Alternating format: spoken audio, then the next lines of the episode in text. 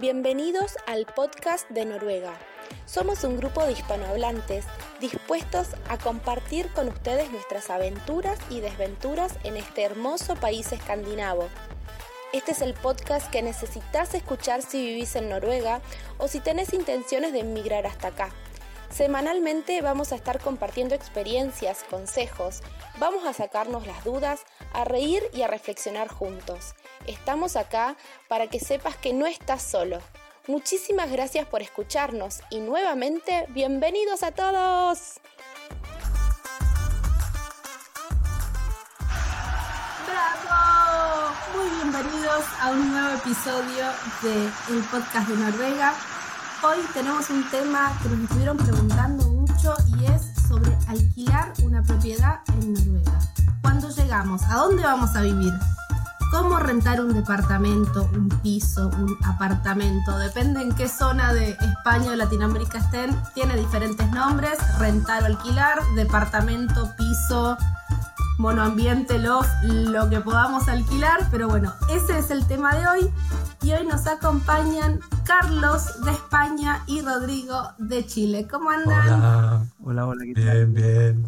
Bueno, le agradecemos también a Floria que estuvo haciendo todo el trabajo tras bambalinas y hoy nos va a estar acompañando eh, un pedacito con su contribución, pero todo el trabajo de producción eh, detrás de, de las cortinas lo, lo está haciendo semana a semana en las redes, contactando. Así que le agradecemos muchísimo a todas las personas que, que colaboran con sus audios, con sus mensajes. Eh, estamos realmente muy contentos y, y agradecidos por, por, todo el feedback. Sí, el, trabajo de crear un podcast es más complejo de lo que Sí, parece. sí, totalmente. Sí. Contarle a nuestros auditores. Entonces hay todo un trabajo de pre y post producción que, que no se ve, pero es muy importante para, para el éxito de este podcast. Sí, y estamos aprendiendo un montón, así que todas las sugerencias, comentarios que tengan también nos vienen excelentes, así que también súper agradecidos con todo lo que está sucediendo en las redes, que cada semana tenemos eh, más seguidores y estamos muy contentos por eso, así que muchísimas gracias. ¿Estamos listos para arrancar? Estamos ready. Venga. Estamos, estamos, estamos, estamos, estamos. Estamos ready. bueno, eh, vamos con el primer audio. Hola, soy Valentín del Nórdico No es solo una manta y bueno, un saludo a, los creadores del podcast de Noruega y, a todos los oyentes. Em, y, y bueno, eh, creo que tratáis el tema de la vivienda de alquiler hoy. Em, en fin, como consejo general, yo diría que lo leáis todo, que si tenéis a alguien que hable noruego, que, que le eche un vistazo al contrato. Pero en mi opinión está todo bastante arreglado, está por lo menos más arreglado que en España, aunque por supuesto eh, puede, haber algún fraude. La mayor parte de los fraudes que yo he escuchado es eh, sobre gente que viene a trabajar en la construcción y los tienen viviendo en, en barracones y les cobran un precio un poco abusivo para las condiciones eh, de vida. Pero bueno, también está, está todo bastante arreglado. Eh, lo más normal cuando haces un contrato de alquiler es que la fianza, por ejemplo, se deposite en una cuenta del banco que está inmovilizada y que solo se puede sacar ese dinero eh, en el momento en que, en que el contrato termina. Lo que me parece bastante, bastante seguro. Eh, y bueno, y como consejo general, sobre todo, aunque sea de alquiler, le diría a la gente que va a alquilar que se quite los zapatos al entrar, porque eso está casi en el ADN de los noruegos. Así que ayuda mucho. Y nada, un saludo de nuevo y creo que pronto os podremos visitar si nos dais permiso. Venga, un abrazo. Qué gran podcast. Muchas Bien. gracias. Sí, muchas gracias a Valentín. Él eh, tiene un podcast junto a otro español, ¿verdad? Eh, Sí. Así que bueno, pronto podremos estar haciendo una colaboración con ellos y un, un episodio crossover se llama cuando dos proyectos colaboran. Creo que sí, creo que sí, creo que sí. Así es que vamos a estar colaborando eh, y recomendar los episodios de ellos. Están en Spotify. Eh, el, el nórdico no, no es solo Una manta. una manta, ¿no? Así es que pueden buscarlo y se van a entretener.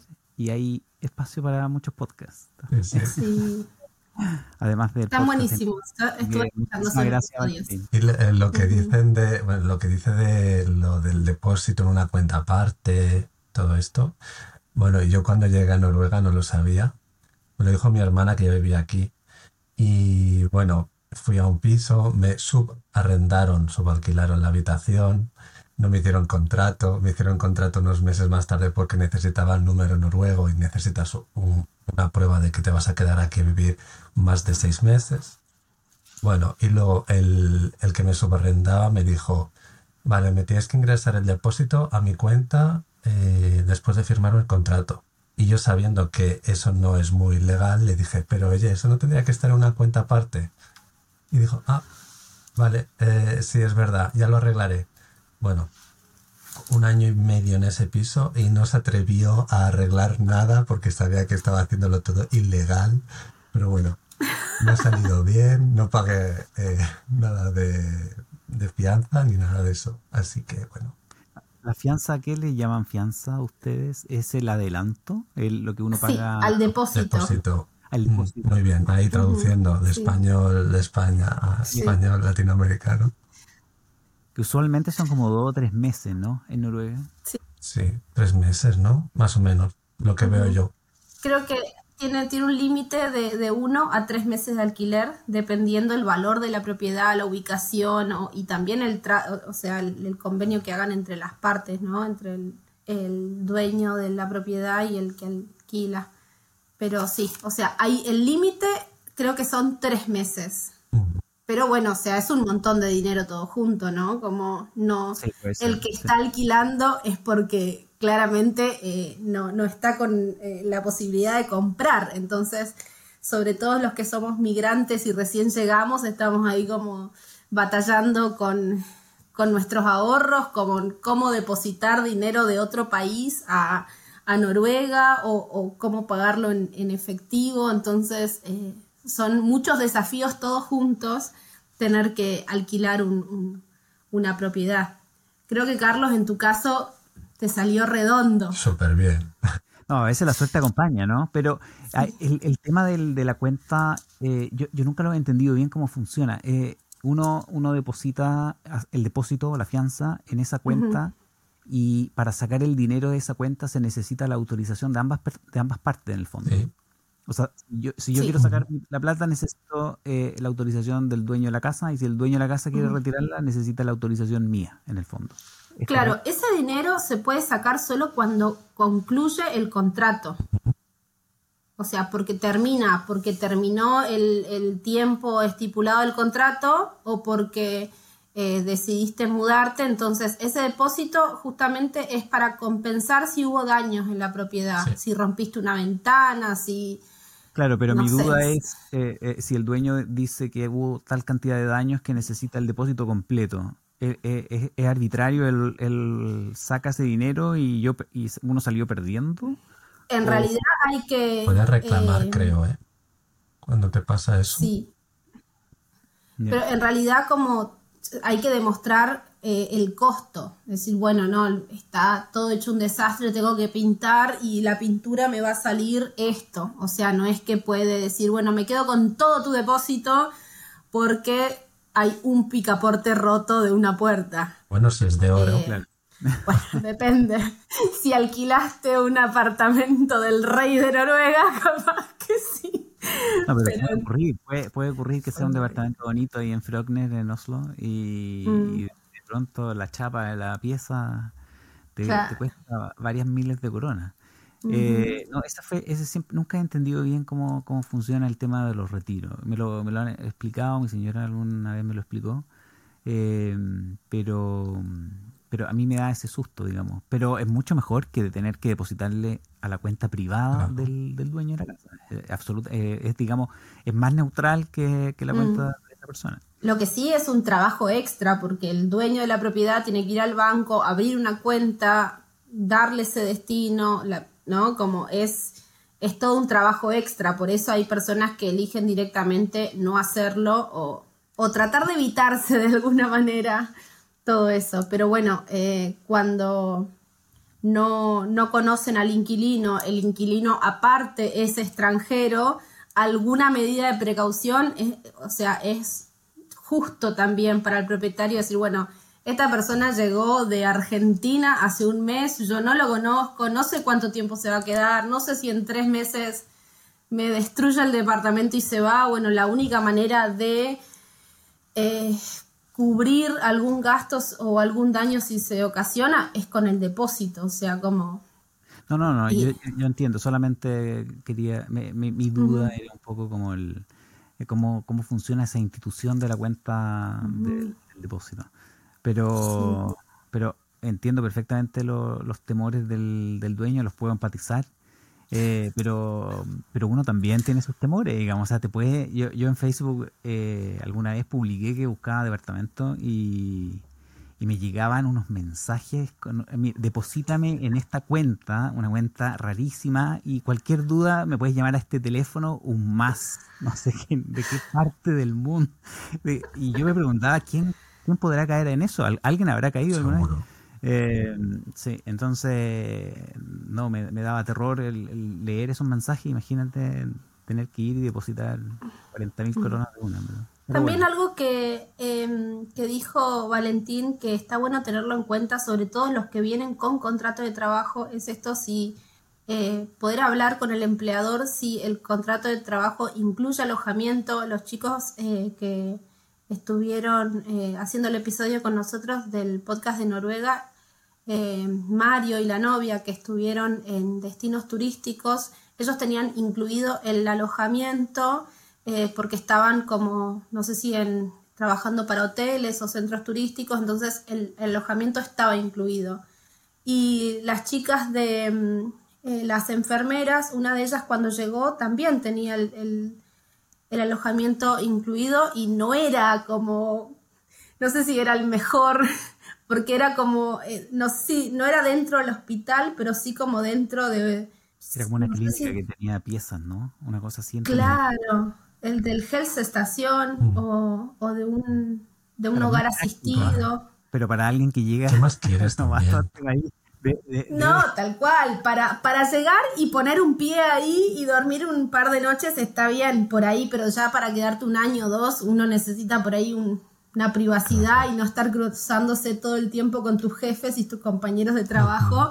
Pero, eh, pero está bueno como poder tener claro, bueno, ¿y dónde es el lugar? Y si voy a compartir pieza, o sea, como todas esas cosas, eh, está bueno preguntarlas antes, ¿no? Para también porque va a ser parte importante. Si uno viene con un contrato de trabajo y no sabe dónde va a vivir ni, ni qué posibilidades tiene de encontrar eh, alojamiento, puede ser un problema enorme porque no, o sea, es muy difícil desempeñarse bien en el trabajo si uno no duerme bien o, o tiene esa necesidad básica como todo el tiempo como en peligro, ¿no? Yo he escuchado que en Noruega eh, el tema de, la, de las propiedades es complicado para las empresas y, cuando yo vine a estudiar era eh, terrible para los estudiantes, porque eh, yo recuerdo cuando vine en, en modo estudio, había muchísimos internacionales para los que no había habitaciones dentro de los que son los, de, los departamentos de la universidad y, tenían que salir al, duro mercado, digamos, inmobiliario. Eh, y mm, yo no sé qué fue de, la mayoría de ellos, digamos, imagino que, lograron dormir en alguna parte, digamos, pero, pero el estrés y la experiencia, eh, obviamente que es complicado. Y yo he escuchado que muchas empresas también eh, les, les, cuesta, y sus departamentos de bienestar, digamos, tienen que trabajar bastante para encontrarles lugar a, la gente que viene con eh, alojamiento. Sí. Bueno, por suerte están construyendo apartamentos en todo el país y en unos años ya tendremos un sitio decente todos y habrá de sobras. Esperamos que sí. Bueno, pasamos al siguiente audio. Hola, bueno el podcast de Noruega. Siempre lo escucho con unos mates. Ahora estoy caminando acá por el barrio, hay mucha nieve. Y con el tema del alquiler, a nosotros nos resultó escribir en Facebook, eh, más que fin.no, esta página para buscar. Y después el boca en boca. Eso fue lo que mejor nos resultó en realidad. Eh, inclusive en el supermercado, decir, bueno, estamos buscando alojamiento, eh, cómo tiene que ser la, el departamento, la casa. Y así fuimos teniendo ofertas y después, bueno, tomar un café y, conversar, negociar, digamos, el tema del alquiler, si se incluye la electricidad o no. Pero bueno, Facebook y el boca en boca es lo que mejor nos resultó. Bueno, bueno, ¿quién es? Este, este es Lucas, mi querido marido, y tiene razón. a nosotros, como nos veníamos al interior de Noruega, en estos lugares que son eh, más pequeños, eh, toda la comunidad se encuentra en Facebook y fue como un lugar clave para, para darnos a conocer. Hicimos una publicación diciendo somos una familia argentina, que venimos a trabajar, bueno, él en la universidad y tenemos un pequeño niño. Entonces, eh, este pueblo, todos estos pueblitos chiquitos que están ansiosos de recibir parejas jóvenes con niños porque son pueblos bastante envejecidos, eh, de población envejecida, eh, recibimos ofertas y mensajes, incluso como profesores de la universidad, que uno se fue a vivir a otra ciudad y estaba alquilando su casa y de esa manera, pero, o sea, siempre teniendo como referencia la universidad. Entonces había como de dónde crear un lazo de confianza, digamos. Por supuesto que si nos hubiera pasado como a Rodrigo que le mandan un mail, depositame a una cuenta de Mongolia. Pero sí fue fundamental esto de juntarnos a tomar un café y que nos conozcan y generar esa confianza de, bueno, que somos gente decente que necesita un lugar para vivir, ¿no? Ustedes son como una atracción en, en Copán. Más o menos. Como las celebridades. No, no, no, no, no. Gente muy normalita, pero. sí, sí, sí, por supuesto. Sí. Esa es la palabra preferida de los de lo, de noruegos, ¿eh? Para describir. Exotish. para describir el 80% de, la gente, de hecho. El pelito más oscuro, pero. Tal cual. Sí bueno, y esto súper importante lo de sacarse los zapatos, porque en Argentina no tenemos la costumbre de sacarnos los zapatos para entrar a una casa, entonces, eh, pero es como una muestra de respeto necesaria, sacarse los zapatos. Yo una vez, eh, eh, yo, yo, adopté feliz, encantado, creo que es de las cosas que más me ha gustado de Noruega, y, y, y, porque yo antes de venir a Noruega, antes de conocer a mi señora, yo no usaba las mismas zapatillas dentro de mi casa que las que usaba en la calle. Eh, entonces cuando vi que los noruegos hacían esto, me sentí como, no estoy solo en el mundo. Y, y una vez invité a unos amigos, vivíamos en Santiago, y, y, hubo uno que le dije, bueno, hay que sacarse los zapatos porque esa es la tradición acá de mi señora, siempre culpando a mi señora para que nadie para discutir. Y me di cuenta que uno de mis amigos estaba en pánico. Eh, y cuando se sacó los zapatos, obvio que había elegido ese calcetín con el hoyo gigante. ¿A quién no sí, el dedo, el dedo. sí. Eh, un gran saludo a mi amigo, eh, que sabe quién es. Ahora los noruegos se lo toman con humor. Yo he estado en más de algún evento, inclusive formal, con gente con hoyito en los calcetines. ¿Tienes algún nombre especial para el agujero del calcetín? No, un nombre no. Eh, tomatito. ¿En España se le dice un tomatito? Sí, porque está rojito y se ve ahí, ¿sabes? Qué genial.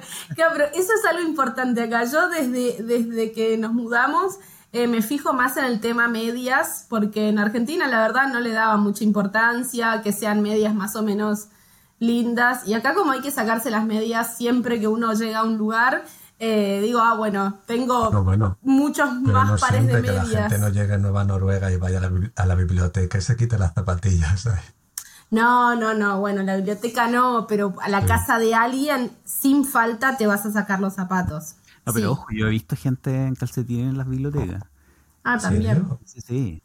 Sí, sí. Eh, los niños se sacan los zapatos para, para entrar a la biblioteca. Ellos tienen como es automático. No, el, calcetín, tiene que lucir bien, porque hay más probabilidades que te vean en, calcetines que en zapatos. porque la mayoría de las fiestas son en, en una casa en Noruega. Entonces, eh, sí, así es que si va a una reunión de a una visita de un departamento hay que sacarse los zapatos. Es un, buen dato para la gente que no tenemos esa costumbre. Bueno, seguimos con el siguiente audio. audio. Sí, no, antes, sí, yo eh, solamente quería hacer, el comentario porque eh, eh, pese al éxito que ustedes tuvieron con Facebook, Yo insisto, a mí me aterra los mensajes mm. de Facebook. Yo estoy en varios grupos en, Oslo y, veo mensajes del tipo, tengo un super departamento con unas fotos increíbles, en que todo brilla, el piso, los muebles, la, iluminación, hay sol afuera. Es, todo un idilio. Y, yo soy súper escéptico en general. Pero... Hay que serlo. Hay que serlo, sí, sí, hay que tener mucho cuidado y sobre todo en las ciudades grandes, o sea, eh, creo que esto de, poder contactar gente eh, por Facebook solo funciona en pueblos muy chicos y si tenés como contactos en común o si tenés alguna referencia de amigos en común. Eh, por eso Lucas en el audio también decía esto de, el boca en boca, ¿no? De tus conocidos. Pero esto funciona en pueblos chicos. Yo creo que en Oslo me pasaría lo mismo que, a vos de de ni siquiera responder esos mensajes, porque eh, hay mucha más probabilidad de que te estafen a que consigas alguna, alguna buena oferta, ¿no? Hola, me llamo Isaura y soy de Portugal. Cuando vine a Noruega con mi familia vivíamos en una casa de alquiler, pero nuestra intención era quedarnos en Noruega así que pedimos un préstamo al banco y ayuda a la comunidad para poder comprar una casa grande y así tener mi negocio ahí, Tugados. Ahora que llega el día de San Valentín, nos puedes pedir un kit maravilloso. Puedes visitarnos en el Facebook e Instagram de Tugados. Nunca renuncies a tus sueños. Que renuncies a tus sueños, me encanta. Hermosa Isaura. Isaura es la que tiene la pastelería portuguesa en Trondheim, ¿verdad? Tuga. Ah, perdón, en Trondheim. tenía, tenía la idea de Tromps. Estoy como Trondheim. con, mm. Trondheim. En para que ustedes que tienen datos de la audiencia nuestra, eh, ¿cómo nos va en Trondheim? ¿Tenemos seguidores o? Alguna habrá, ¿no? sí, pero escúchame, sí, sí, sí. nuestro Carlos, nuestro Carlos es de Trondheim. ¿ah? Sí, todo el club de fan de Carlos está en Trondheim. Bueno, muy bueno lo que dice Isaura de que em, ella empezó alquilando y después, eh, gracias a un préstamo del banco y una ayuda de la comune, que eso es un dato importante, pudieron comprar una... Mm. Sí, eh, pudieron comprar su propia casa donde ella también eh, montó su negocio, digamos. Eso es un dato importante y es algo de lo que yo quería compartir porque em, que eso es una recomendación que nos dieron a nosotros también, es que viéndolo a mediano plazo, eh, la hipoteca, lo que uno paga por hipoteca es más o menos equivalente a lo que paga por como renta. Entonces, si uno tiene un trabajo eh, permanente o si está ya con la idea de, quedarse y tiene un trabajo fijo, por ejemplo, eh, en Noruega es posible comprarse una vivienda. No sé si en todos lados, eh, tal vez en Oslo es bastante más caro, pero eh, por lo que los alquileres y la hipoteca, eso no pasa en otros lugares, digamos, que más o menos el precio de mensual de la cuota de la hipoteca y una renta son equiparables. Entonces, en vez de pagar 8.000 coronas de alquiler, estarías pagando 8.000 coronas todos los meses eh, el precio de tu hipoteca y una casa que a mediano plazo va a ser tuya, ¿no? Sí, sí, pero en las ciudades está un poco prohibitivo. En Trondheim están los edificios, bueno, nuevos por lo menos.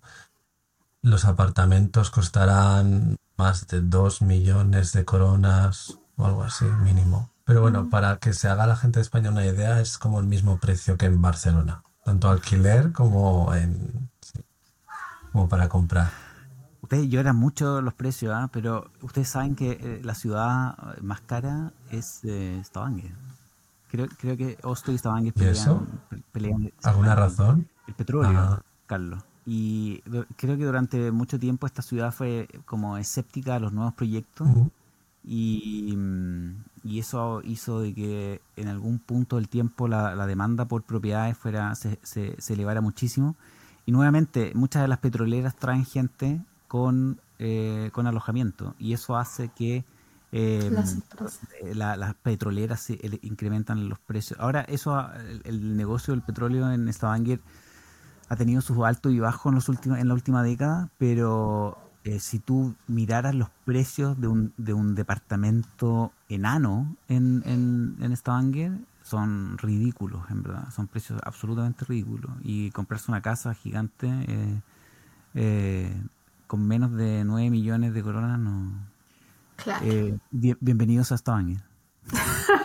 Claro, el tema también de que las grandes empresas compren propiedades para tener para sus empleados eh, hace que, que el, el mercado se, se produzca un desbalance tremendo porque una familia ahí haciendo todo su esfuerzo para obtener una hipoteca no puede competir contra una gran empresa que compra de a 10 los departamentos. Eso está pasando en todas las grandes capitales que son los pools de empresas que compran propiedades, entonces la gente común eh, le cuesta cada vez más acceder.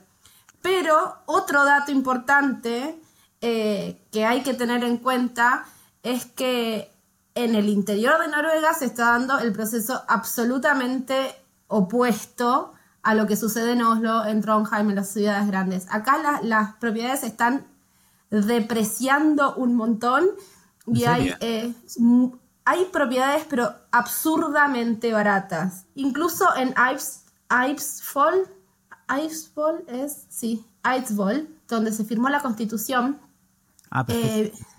Vi eh, que no queda tan lejos de, de Oslo, o No, sea, de Gardermoen queda a 40 minutos y de Oslo quedará una hora. Una casa de 2.000, o sea, una propiedad de 2.000 metros cuadrados está a 1.600.000 eh, coronas. ¿En serio? Sí, hay propiedades muy baratas porque son casas muy viejas que necesitan mucho dinero de, de mm, como eh, ¿Remodelación? para remodelarlo, pero el tamaño de, de los terrenos es ridículo, o sea, son una manzana más o menos, es muy grande, eh, a un precio que son un poco más de eh, 160 mil euros, realmente es, o sea... No, para el eh, estándar de Noruega, una propiedad de esas características, con un millón y medio de corona, un millón seis, eh, eh, es una ganga, digamos, en el sentido Sí. de que difícil encontrar un precio mejor. Eh, posiblemente fuera de Noruega uno pueda encontrar precios mejores, pero pero como yo te decía, en, en Stavanger, por ejemplo, en eh, eh, un- una, una casa así como de la de las películas, digamos, con tres, cuatro habitaciones adentro y con un buen espacio como para la familia y con un jardín, y no estoy hablando de mil metros cuadrados, digamos, estoy hablando bastante menos, eh, es 6 millones, 7 millones y, Claro. y- y de ahí para arriba. Entonces es, es, eh, de verdad una locura, en verdad. Es que está pasando el, proceso de gentrificación, que hay ciudades que están creciendo mucho, muy rápido, y hay otras que se están totalmente desapareciendo y despoblando. Entonces, esas ciudades que están quedando más chicas, eh, acá también en Copan hay propiedades enormes a, a 2 millones de coronas. Pero, o sea, casas de cuatro habitaciones con doble garage a 2 millones de coronas en una super ubicación. Entonces, eh, hay que ver el tema de, bueno, dónde uno quiere vivir, qué estilo de vida quiere tener, si quiere vivir en un pueblo, en una ciudad, pero comprar una propiedad hoy en, en- por estos lados y, y en las, y en los suburbios de, lo- de las grandes ciudades es bastante más barato y el que está pensando comprar una casa tal vez sea un lugar donde se pueda mirar. Y nota importante, Tal vez a- a- porque bueno, yo soy, y siempre he vivido en apartamento, pero aquí hay un montón, es normal tener una casa con jardín.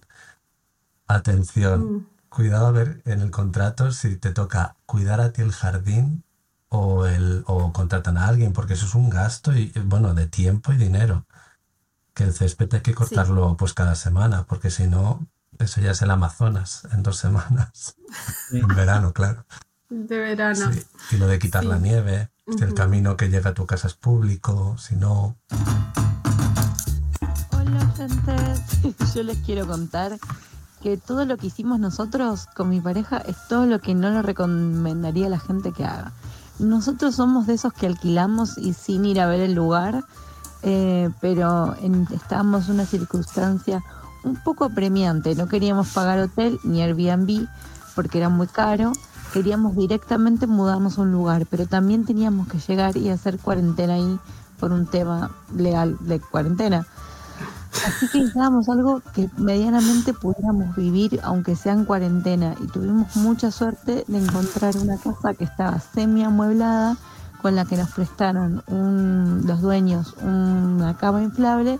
Y así resistimos los primeros 10 eh, días sin salir, que a los 10 días nos dejaban en ese momento hacer un, eh, un hisopado y si nos daba negativo, a los dos días salíamos. Entonces como que no llegamos a hacer 14 días de cuarentena, terminamos haciendo 12 y a los 12 días recién pudimos salir a comprar una cama. ¿Cómo hicimos para conseguir departamento, Miguel? Pues mayormente con fin no. Eh, estuve, sobre todo yo, eh, estuve ahí mirando durante algo más de un mes, eh, escribiendo mensajes a la gente. La mayor parte pasaban de nosotros, había muchos que no nos querían alquilar porque no estábamos en Noruega para ver el, el piso. Y al final en un proceso que parecía más de un casting de un reality que de, una búsqueda de piso conseguimos caerle en gracia a una pareja que alquilaba un, una casita y bueno pues así, lo conseguimos Sí, lo, lo, que dice el reality es un poco eh, simpático porque ellos nos avisaron que tenían 10 interesados y tuvimos eh, dos videollamadas, una en la que nos mostraron la casa y otra en la que se tomaron el tiempo para entrevistarnos y conocernos más. Por otra parte, yo les diría que algo con lo que sí logramos llamar la atención de las personas que eh, ofertaban departamentos en Finno es con una carta que escribió Miguel donde contaba quiénes éramos, de dónde veníamos, cuál era nuestra profesión, qué íbamos a hacer en Noruega, era como mm. una pequeña carta de presentación. Así que eh, con las pocas personas con las que pudimos hablar para ver departamentos online, eh, nosotros en ese momento no vivíamos en Noruega, em, fue gracias a esa carta que escribió Miguel con mucha dedicación, obviamente en inglés, explicando por qué veníamos a Noruega. Les deseo mucha suerte para encontrar su casa. Gracias, Floria, la extrañamos cada vez que no la tenemos en vivo acá. Es verdad, lo que dice del casting es muy común. Eh, lo hacen mucho. Eh, por ejemplo, tienes que ir a una casa y hay 10 personas más y luego te van preguntando, ¿no? Es, es que increíble. ¿De verdad? el truco, el, el tip más importante de hoy es que si estáis en esa situación, Tenéis que decir que os vais a quedar mucho tiempo porque el propietario suele elegir Mm. a la pareja o a la persona que se vaya a quedar más tiempo por un tema de Mm. tener que buscar otra, otro sustituto en un, sí, cuando pase mucho tiempo. Así se ahorra el trabajo Mm. porque no suelen tener solo un piso. Muchas veces suelen tener más de uno. Estar cambiando arrendatario eh, es un lío, en verdad. Ujú. Entonces, yo puedo entender que ese es un factor eh, importante, pero el, el- yo, yo no, he, no, he, no he tenido esa experiencia del casting, pero, pero la he escuchado y, y, y- y me parece... Me parece muy gracioso a mí, perdón. No.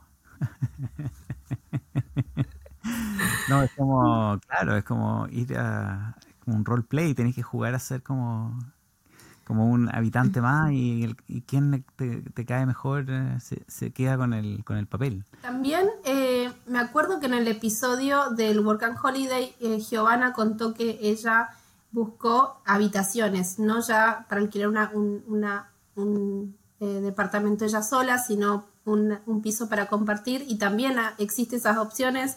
Hay una página que se llama Hibel.no Ujú. y Hibel es Y- y en, H eh, y Sí, ¿no? Y, y HY, sí. sí. B, larga. HY, B larga, B larga, EL.no, Hibel.no. Y ahí, o sea, hay pisos compartidos y para alquilar habitaciones, o sea, para tener roommates, digamos, que tal vez para eh, quien venga solo o en un esquema de, de estudio o de work and holiday es la mejor opción, más que alquilarse un departamento solo, ¿no? Pues en, en fin.no, eh, en fin.no, eh, creo que esa opción se llama collective. Sí.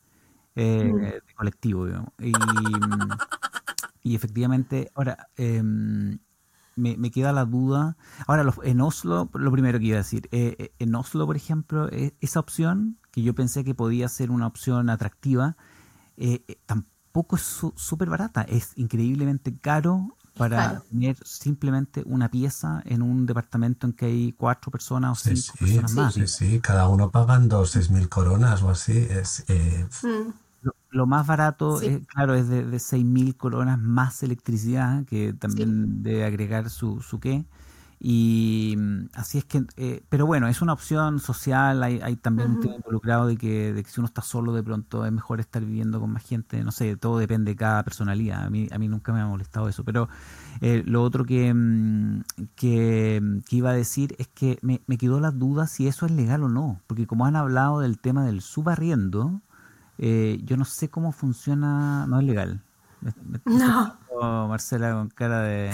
No, no es legal. No, el tema es que, o sea, por ahí, si el propietario alquila, o sea, el, el contrato siempre está a nombre de, de, una o dos personas, ¿sí?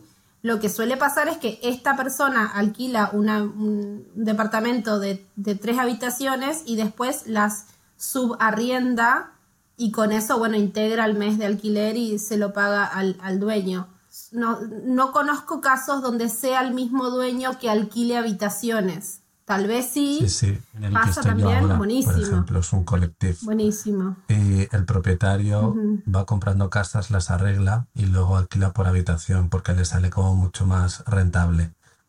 El margen es mucho mayor. Si tú tienes tres, cinco personas en un Bueno, somos pagando cinco tres. mil coronas, ya. Somos Claro. tres. Bueno, en ese caso no sería ilegal porque el dueño está en conocimiento de que hay distintas personas. Donde la cosa se pone más gris, digamos, o más dudosa, más turbia, es cuando eh, yo cedo mi, mi contrato de alquiler a otra persona o, o soy yo la que alquila una casa grande y subarriendo, porque siempre el responsable va a ser el que figure en el contrato. Si esa persona se fue y dejó cinco personas diferentes viviendo en esa casa, puede ser un problema. Sí. O sea, esas cosas hay que tener cuidado, digamos. Porque lo hemos visto en un montón de grupos de me voy de Sí, Oslo, tema dejo legal. mi departamento. Si hay un contrato en, en curso, puede ser un problema, como ceder el contrato.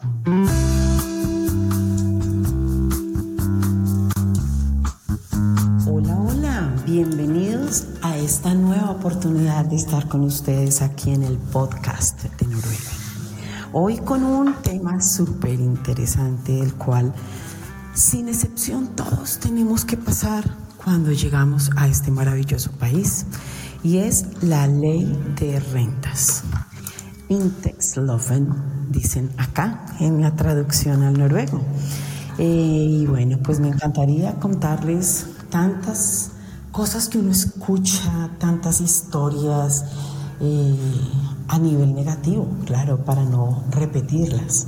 Parece más interesante que podamos conocer qué dice la ley de, rentas en Noruega. Existen ciertas reglas y leyes que debemos tener en cuenta antes de alquilar una casa o un apartamento.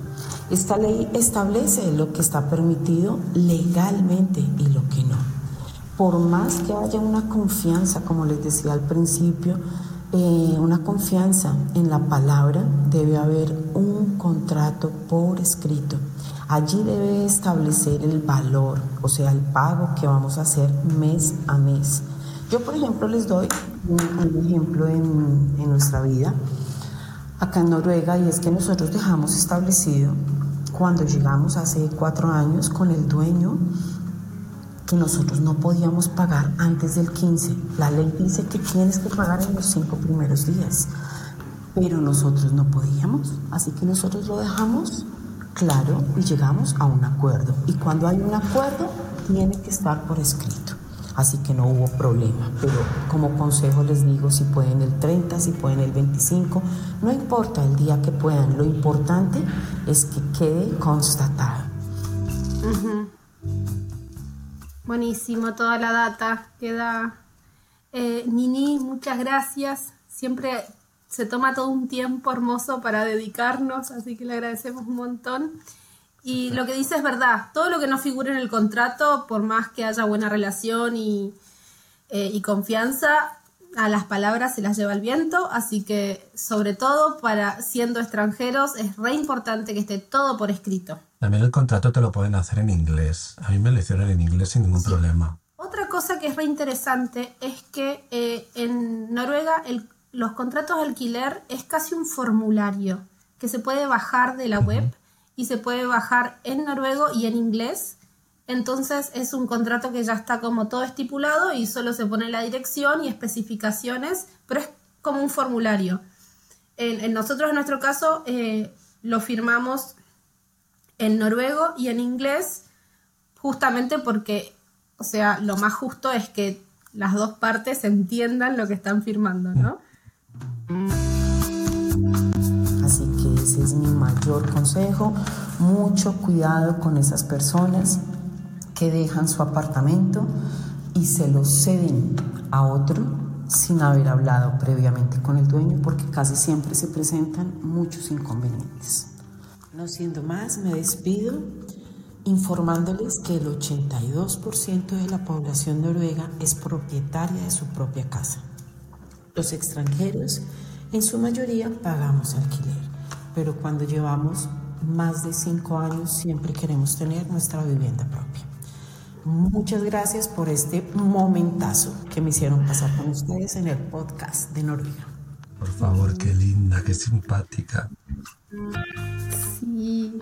Gracias por tomarse el tiempo, la dedicación de, de enviarnos información que, que, es muy valiosa para muchas personas que están recién llegando o que están planificando y escuchando este podcast, este episodio, eh, información absolutamente relevante. Una cosa más del contrato, antes de que me olvide, que es importante, es que suele figurar también el tiempo de preaviso para irse el tiempo de preaviso eh, puede ser de uno a tres meses. Y eso también va a condicionar que te devuelvan o no el depósito. Y en el contrato eh, dice con cuánto tiempo de antelación vos tenés que avisar que te estás yendo. Si dice tenés un mes de preaviso, bueno, un mes antes hay que avisar al dueño que te vas. El máximo son tres meses y el dueño va a tener el derecho de quedarse con tu depósito si vos le avisas tres días antes. ¿no? Porque justamente el, el, preaviso está estipulado para, para eso. Y al revés también, si el dueño, no sé, vende la propiedad o no sé, o quiere rescindirte el contrato por alguna cuestión, también te tiene que dar el mismo preaviso, ¿no? Te dice, bueno, tenés un mes o dos o tres para irte, eh, pero ese es un tiempo que, que se puede respetar y, el depósito va a estar condicionado a, eso también y es importante tenerlo en cuenta. No es que uno dice, bueno, chao, me voy, devuelve el depósito, sino que hay que respetar ese, ese tiempo, ¿no? Yo tengo también aquí una duda para Marcela porque la veo tan informada que seguro que también lo sabe. Los propietarios pueden subir el alquiler cada, cada año, ¿no? En una fecha y una revisión. Según la tasa Sí, es anual y es una tasa como de indexación de la inflación. Pero normalmente, o sea, tiene que ser muy alta la inflación para que eh, te molesten con eso, digamos. Vale. O, sí. Muchas gracias. Tiene que haber pasado algo grave, digamos. Como ahora, ¿no? Sí, la inflación ahora está un poco alta. Entonces sí. Hay varios precios que están un poco arriba. Sí.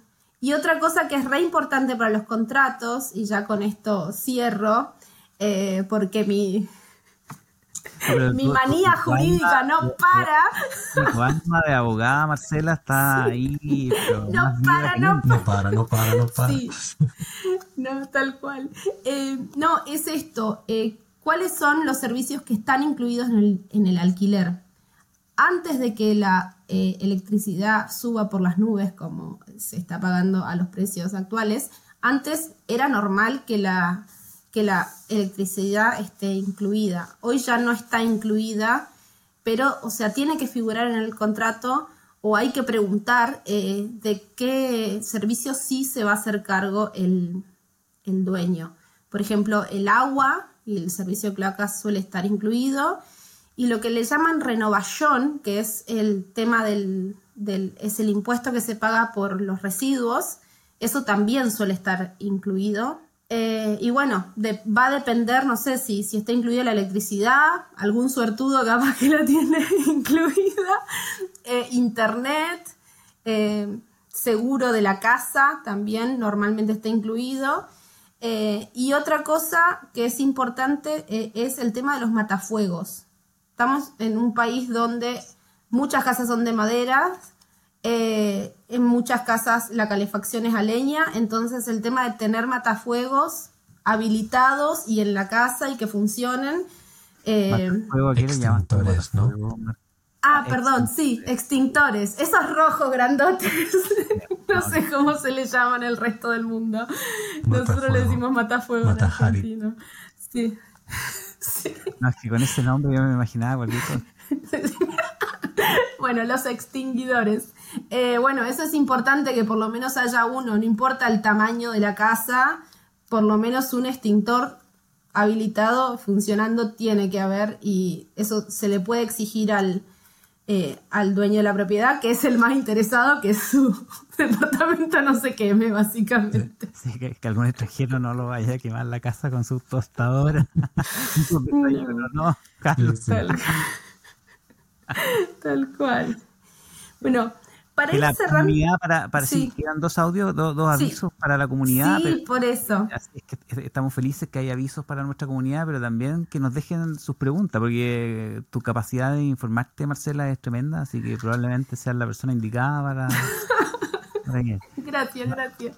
Vamos con eh, la comunidad. Hola, me llamo Henrietta y tengo el perfil Aprender Noruego en Instagram enseñó noruego a, los hispanohablantes.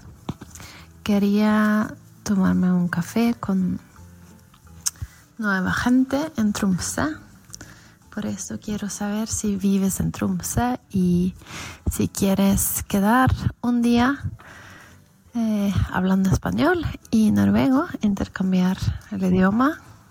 Eh, avísame por Instagram, escríbeme ahí y espero que nos hablemos. Buenísimo. Ella es una profe de noruego entonces que vive en Tromso. En, sí, en, Tromso. Tromso creo que dijo. Estoy dudando de mi pronunciación, pero, pero allá bien en el norte. Deberíamos hacer algo con el Instagram, ustedes que son los expertos, para que, para que quede claro aprender noruego, pero para que quede súper claro quienes estén interesados y que vivan en Tromso van a tener la, vamos a etiquetar. De, intercambiar noruego, por, además que hablaba español perfecto. Así es que eh, muchísimas gracias, Henriette, eh, eh, por, por, ese aviso a nuestra comunidad que, que es súper valioso. Y tenemos otro más. Hola, les saluda Ana María de AES. Nosotros rentamos ropa apropiada para el clima nórdico, tanto para el invierno como para el verano. Hoy vengo a anunciarles que estamos en busca de un eh, socio, un co-founder. Así que si te interesan los temas de economía circular, sustentabilidad, tienes experiencia en marketing y quieres invertir tu tiempo, algo de, dinero en un proyecto diferente, puedes contactarnos. El email ana.maria.aya.as y si quieres escuchar más sobre este emprendimiento, puedes venir al evento de Osquinner el primero de febrero a las 18 horas en Battery, Oslo. Esto está ubicado en Fredens, Fredensborgsveien 22F. Y también puedes contactarnos por LinkedIn, Ana María Orbe. Gracias. Genial. Yo les quiero felicitar a Ana María y a su emprendimiento Haya. Eh, el, hecho de, que esté creciendo y buscando socios y que se dedique justamente a, a la economía circular me parece maravilloso. Sí, está genial. Eh, Os Queener creo que se llamó el evento que tal vez deberíamos también taguear el evento. Eh, para que, claro, eh, así es que mm, buscando co-founder, interesante, oportunidades en el podcast de Noruega. Buenísimo. Bueno, y para ir terminando, ¿algún consejo final, reflexión final que quieran darnos, Rodrigo? Carlos. Yo como he dicho antes, lo de decir que vas a quedarte mucho tiempo en, la vivienda, aunque sea mentira. Ese sería mi consejo. En la guerra y el amor todo eh, vale. Y en el jardín también. Sí. Eh, tenga cuidado con esos mensajes de Facebook. Con código país desconocido. Es que no, estoy absolutamente en pánico con ese tipo. Pero sí tratar de utilizar redes. Creo que, creo que el tema de, que algunos conocidos, potenciales colegas, futuros colegas te puedan ayudar de pronto es el mejor de los caminos. Y consultar a Marcela. Bueno, podemos seguir hablando de esto porque yo estoy apasionadísima. Mi consejo final es el hecho de que podamos pensar eh, en la vivienda en función de todo el año. Porque si nosotros decimos, bueno, pero me queda un poco lejos, pero está lindo, voy a alquilar acá. Tema, no es lo mismo caminar un kilómetro en verano que caminarlo en invierno. Si nos queda muy lejos para ir a tomar el tren o para ir al trabajo, si no tenemos vehículo, eh, realmente cambia muchísimo la realidad en los distintos eh, eh, estaciones del año. En, Noruega el cambio de las estaciones es muy marcado, entonces no es lo mismo caminar 40 minutos eh, en verano que en invierno. Entonces es muy importante buscar una vivienda que sea funcional a la vida que vamos a tener y a las distancias que tenemos que caminar y buscarlo eso, que, sea posible para habitarlo todo el año. Claro, a no ser que, no, que sepas esquiar sabes esquiar, no pasa nada. Bueno, hasta acá el capítulo de hoy, el episodio de hoy. Muchísimas gracias a todos. Saludos a Florencia que no pudo estar hoy día. Sí, muchas gracias por todo su trabajo de producción. Y será hasta la próxima. Chao, chao. Hasta aquí el episodio de hoy. Esperamos que se hayan divertido. Nosotros disfrutamos mucho grabándolo para ustedes. Si la información te resultó interesante, te invitamos a compartirla. Búscanos y seguinos en las redes como Hispana Red. Nos gustaría conocerte. Si tenés comentarios o algún tema en particular sobre vivir en Noruega del cual querés saber más, mandanos un audio de WhatsApp a más 47 96 83 51 31 más 47 96 83 51 31. Te esperamos la próxima semana con más tips y nuevas aventuras. ¡Jade!